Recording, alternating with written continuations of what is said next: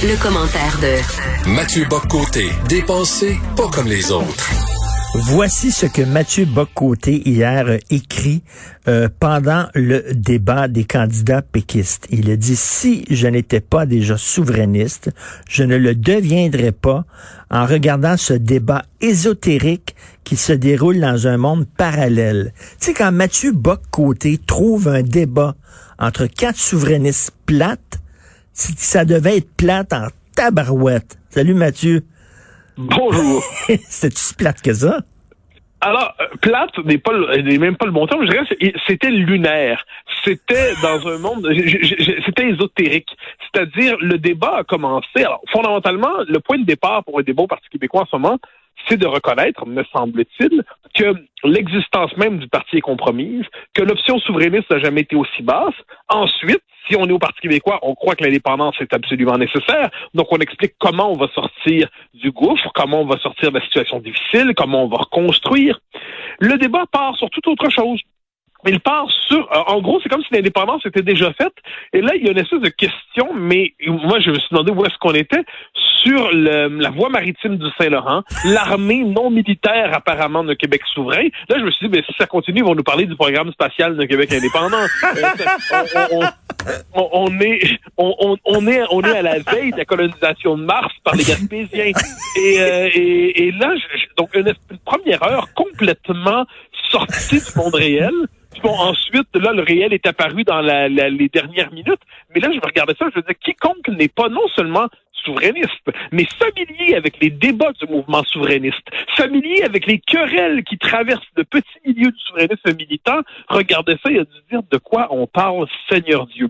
Et j'en blâme moins les candidats euh, qui sont, euh, qui ont depuis le début de la course, chacun d'entre eux ont fait des propositions sérieuses, réelles, qui méritent d'être débattues, que l'organisation du parti, manifestement, qui, s'en tient une espèce de formule bancale de débat à partir d'une déclaration de principe qui, dès qu'elle est parue, moi, je, je que ça ressemblait à un robinet tiède. Et là, donc, c'est une espèce de cadre qui étouffe le débat, qui le tire vers le bas et qui empêche les candidats de se faire valoir. Au total, finalement, tout cela était, comme je dis, décevant parce que j'avais des attentes, mais ennuyant au possible pour tous ceux qui ont vu ça pour la première fois. En tout cas, tu me fais rire, le programme spatial d'un Québec souverain. Mais, mais Mathieu, donc, ils ne prennent pas la juste mesure de, de l'urgence de la situation? Avec ce paradoxe que, bon, on en parlait, je pense, hier ou avant-hier, il y a le livre de PSPP qui prend au sérieux cette euh, l'urgence de la situation, c'est le moins qu'on peut se dire. Euh, quand euh, Frédéric Bastien nous dit le Parti québécois est dans une situation critique, on a l'option d'indépendance est fragilisée parce qu'on a abandonné la question du régime et de la Constitution, il prend mesure. Chaque candidat, lorsqu'il s'est prononcé individuellement, quand Sylvain Gaudreau nous dit l'essentiel à la prochaine élection, c'est de regagner des députés. Donc on comprend qu'il y a un objectif raisonnable, modéré. Euh, quand Guy Nantel, bon, euh, lui, il semble promettre l'indépendance sur deux ans, ça nous rappelle les mille jours de Bernard Landry, mais hmm. il est conscient que le Parti québécois risque la disparition. Donc, chacun d'entre eux, pris laissés eux-mêmes, sont assez conscients, sont assez lucides. Mais c'est comme si mis ensemble dans un débat qui est censé faire. C'est comme s'ils jouaient à risque, euh, où ils jouaient dans un. On était dans une espèce de jeu où le Québec est presque déjà souverain. Mais, mais à l'instant, moi, je suis un indépendantiste dans la catégorie enragé, pur et dur et excité. Et je suis pas de ceux qui pensent que l'indépendance est au, au seuil de la réussite. Elle est au seuil de la tombe. Alors, quand on sait ça, quand on sait qu'on est plus proche des soins palliatifs euh, que mmh. du, du, podium de la conquête, eh bien, on se dit, bah là, franchement, il faut débattre de cette réalité. Elle était absente. Ensuite, la manière de thématiser les thèmes euh, éducation et Québec souverain. Alors, moi, je suis encore une fois, je le redis si c'est nécessaire, très indépendantiste, mais la question de l'éducation, euh, sauf pour ce qui est du financement fédéral de l'université. C'est une question proprement québécoise. La manière qu'ils ont cherché à faire un lien entre les deux, ça marchait pas tant que ça. Hmm. Donc, il y avait tous les travers du, du souverainisme autiste, du souverainisme autoréférentiel, du souverainisme enfermé dans son bocal étaient rassemblés dans cette étrange expérience de Web TV. J'ose croire que les deux prochains débats seront plus connectés à la réalité, qu'ils prendront conscience du fait que sinon, ils vont gâcher une partie importante de leur course à la chefferie où ils pourraient amener les gens à s'y intéresser. Écoute, euh, Paul Saint-Pierre Plamondon euh, écrit euh, sur sa page Facebook qu'il est allé accorder une entrevue à une émission littéraire à la radio de Radio-Canada et que, bon, c'était très difficile parce que quand tu es souverainiste à Radio-Canada, c'est difficile. Mais première question, vous avez appelé votre fils Maurice. Est-ce que c'est en l'honneur de Maurice Duplessis? Ah non, mais ça, non, c'est l'émission de, Marie-Louise Arsenault. Qui, mais comme je me disais, il n'y a pas d'émission littéraire à Radio-Canada. Il y a une émission militante qui se présente comme une émission littéraire. Mais bon, ça, c'est pas très grave. ça, ne distingue pas cette émission de quelques autres. Mais ce qui est particulier, c'est que euh, toute l'entrevue, c'était pour presque se justifier d'exister. Il y a eu la question qui était posée. Euh, il y a quatre hommes blancs dans la course en ce moment. Hein, quatre hommes blancs. Bon, alors là, quatre hommes... Eh, là, ça commence ce type de question qui racialise les candidats. Euh, alors que ce que j'en sais, il n'y avait pas d'interdiction à ce que des femmes les gens de couleur se présentent dans l'élection, mais, mais non, pour une série de raisons, il y a encore quelques hommes blancs au Québec et apparemment certains d'entre eux sont candidats à la chefferie du parti. Donc c'était une entrevue qui était de mauvaise foi et là-dessus, PSPP a eu raison, me semble-t-il, euh, de, de dire que aller à Radio-Canada, ce n'est pas aller dans un terrain neutre, ce n'est pas aller dans un terrain objectif, c'est aller dans un, sur un terrain hostile. Et je pense que tous les candidats à la chefferie du Parti québécois qui doivent passer devant certaines émissions, surtout, faut le dire, hein, le service politique est plus objectif, mais quand on rentre dans les émissions culturelles, ça devient militant. Euh, là, euh, c'est un environnement hostile. C'est une forme de procès déguisé avec une, un esprit de, de, moquerie. Mais bon, encore une fois, c'est pas la fin du monde. Euh, et il faut l'espace public étant ce qu'il est, les, la radio-télévision fédérale étant ce qu'elle est, on l'accepte comme tel. Mais il avait raison de le mentionner. Écoute, Dix petits nègres, le fameux roman, on l'a tous lu de Agatha Christie. En fait, le, le, titre original, je disais cette semaine que le titre original c'était Ten Little Indians. Je pense que c'est un film qui était inspiré du roman qui avait été intitulé Ten Little Indians, alors que le titre original était And Then There Were None. Donc euh, maintenant, il n'en reste plus. On dit que 10 petits nègres, c'est, on va changer le titre du roman. Qu'est-ce que tu en penses? En même temps, petit nègre, c'est vrai que ah non, mais honnêtement, moi, quelqu'un qui aujourd'hui utiliserait le mot nègre pour parler de quelqu'un, j'aurais l'impression d'être devant un, un, un, goujat, euh, un raciste, quelqu'un d'absolument euh, infréquentable dans tous les sens du terme. Quelqu'un qui utiliserait le terme nègre aujourd'hui mérite une déconsidération sociale totale.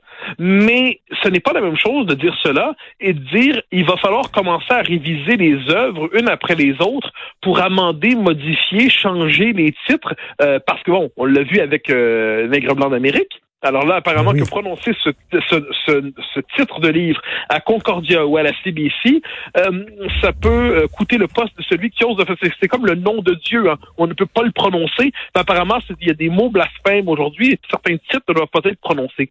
Et moi, ce qui m'inquiète avec ça, c'est que là, bon, c'est 10 petits nègres aujourd'hui. Et, et, la question, c'est demain, qu'est-ce que ça sera? Parce qu'à partir du moment où on lance une logique d'inquisition, où on change les titres qui nous dérangent dans le monde venu d'hier, euh, dans le, quand on se met à transformer l'héritage, à le passer au tamis du, euh, de la rectitude politique, eh bien, qu'est-ce qui va rester? Est-ce qu'on va pouvoir encore diffuser des westerns demain? C'est une question que d'ailleurs on n'en diffuse plus beaucoup, soyons honnêtes. Mm. Mais est-ce que ça va être encore possible de regarder un western sans euh, sans qu'il soit recontextualisé? On l'a vu avec autant, euh, autant. Mais aux États-Unis, euh, Mathieu, aux États-Unis, il y avait une exposition euh, pour sur John Wayne qui était annulée finalement. Oui, et bon, John Wayne, à cause de propos qu'il a tenus, qui étaient certainement pas des propos honorables, mais c'était, je pense, en, 1970, des propos condamnables, oui, mais, mais l'homme ne se réduisait pas à, ses propos regrettables, qui étaient par ailleurs tenus dans une autre époque. Alors là, bon, John Wayne va tomber. Euh, Clint Eastwood va finir par tomber, je crois, si on se fie à ce qu'on a vu dans son film Gran Torino. Euh, il va se faire accuser euh, d'asianophobie d'une manière ou de mhm. l'autre. Euh, et là, on peut poursuivre ça très longtemps. Euh, aucune œuvre qui, qui euh, réussissent pas à traverser le tamis du politiquement correct, euh, on va se retrouver dans une logique d'inquisition sur des œuvres du passé. Euh, moi, je pense là-dessus au James Bond. Demain, demain, quand les, on va se constater que la représentation du désir entre les hommes et les femmes et des relations hommes-femmes dans les James Bond ne correspondent pas exactement aujourd'hui à la représentation qu'on se fait du désir légitime dans les départements d'études féministes, est-ce qu'on va devoir recontextualiser les James Bond? Donc, on est dans une logique qui semble inarrêtable. Et la question de savoir à quel moment on dit, regardez, ce titre peut nous déplaire aujourd'hui et on peut ne pas aimer l'entendre, mais c'est ça le titre.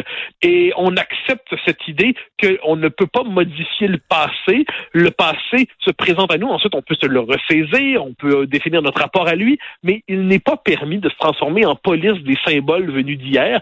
Sinon, autrement dit, il n'y a plus rien qui ne va survivre dans, symboliquement, culturellement, dans notre monde hyper frileux. Comment ne pas voir à travers ça une forme de puritanisme très inquiétante euh, qui se radicalise et qui a traversé l'Atlantique maintenant. Et là, le titre, ça va être Ils étaient 10 plutôt. Mais tu sais, je reviens à ça. Le, titre original, c'était pas Ten Little Niggers. Là.